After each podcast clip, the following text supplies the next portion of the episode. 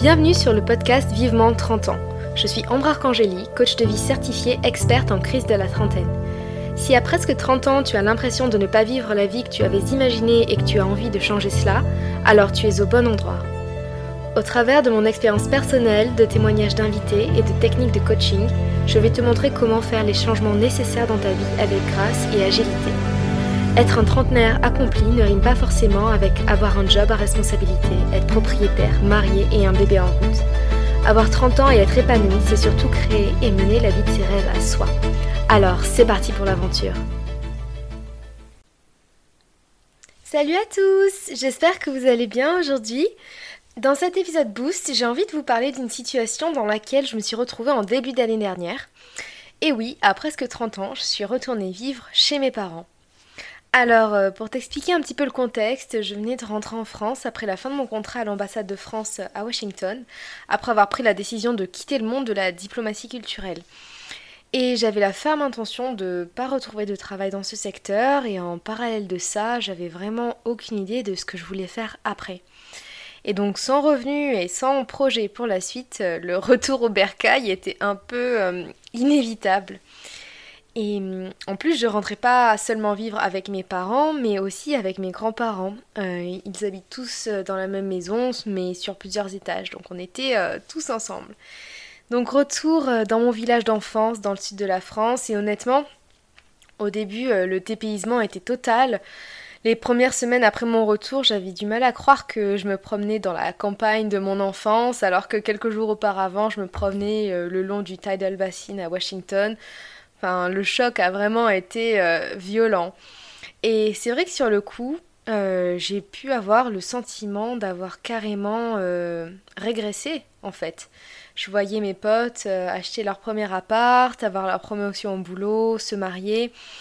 Et moi, je rentrais vivre chez mes parents avec euh, aucune idée de ce qu'allait me réserver la suite.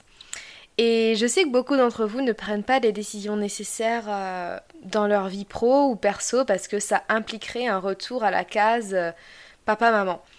Et je t'avouerai qu'au début, quand je croisais des connaissances à Oriol ou même des potes que j'avais pas vus depuis longtemps et qu'ils me demandaient alors tu fais quoi maintenant, c'était pas facile de répondre.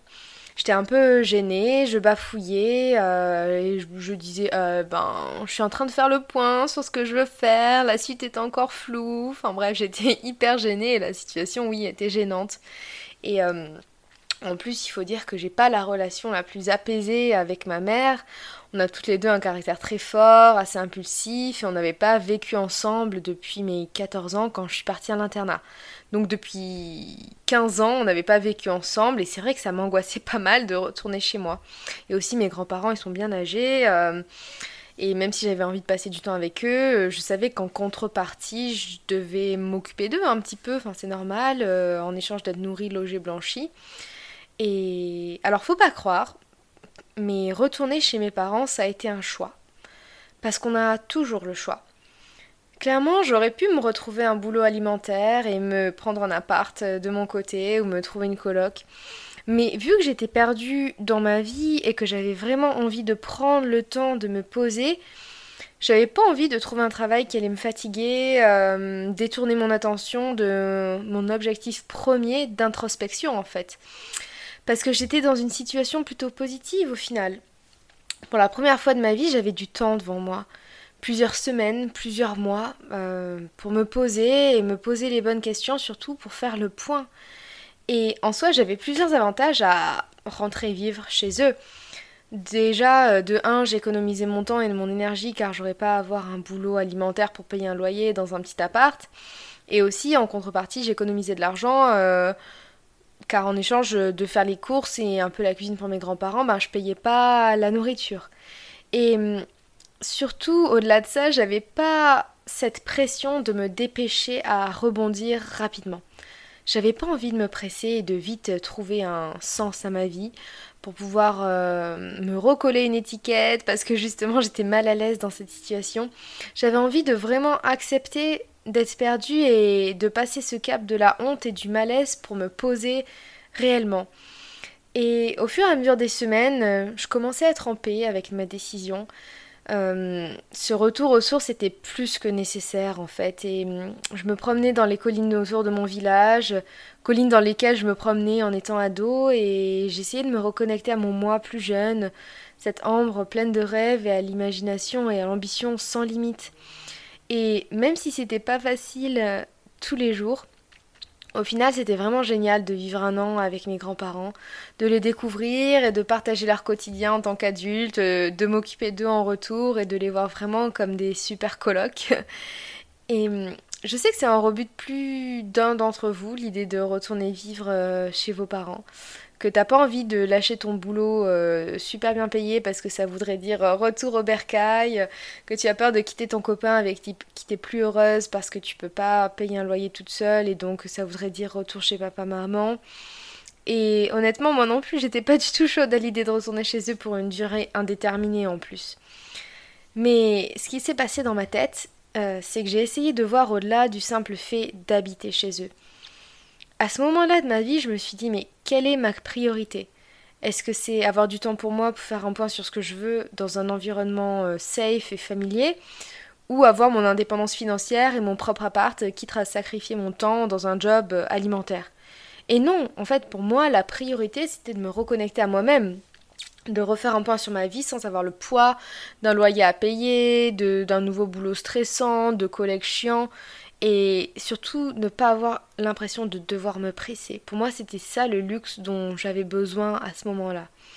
Et c'est exactement ce que cette expérience m'a apporté.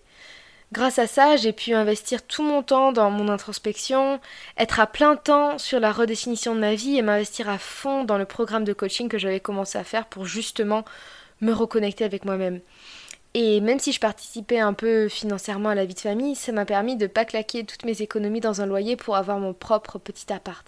Donc c'était un sacrifice euh, de, liberté de tranquillité sur le court terme, mais pour y voir plus clair en fait et, euh, et prendre des choix, avoir le luxe de faire des choix sur le long terme.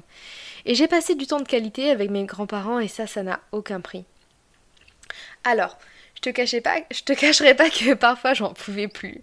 J'avais un peu l'impression d'être la nounou euh, qui faisait à manger, les courses, qui aidait pour les lessives, aussi la technicienne qui réparait l'ordinateur, la télé, euh, le, téléphone qui marchait pas. Mais bon, c'était le deal, c'était la contrepartie.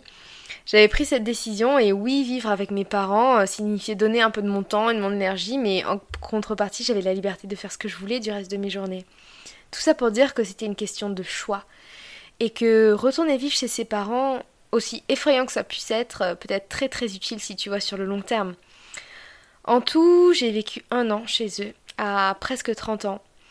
Et grâce à cette année euh, où j'avais un endroit safe pour vivre et un lieu où je pouvais mettre, au lieu d'un lieu pour mettre des, sous dans, dans un loyer, j'ai pu investir dans un programme de coaching de trois mois, faire une super formation pour moi-même devenir coach de vie et monter mon business au final sans pression financière.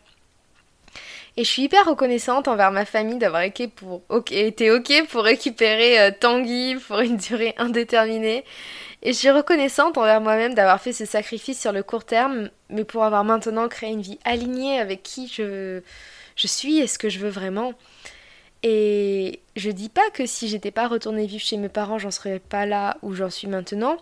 Mais on va dire que ça a accéléré le processus et ça m'a offert surtout une liberté et une sécurité. Euh, si j'avais continué avec cet orgueil de pas vouloir vivre chez eux juste parce que j'approchais la trentaine en fait. Tout ça pour dire que si rentrer chez tes parents est une option pour pouvoir faire les choix nécessaires dans ta vie, te retirer de situations pro ou perso qui te conviennent plus, alors fais-le. N'aie pas honte, n'aie pas peur d'être jugé.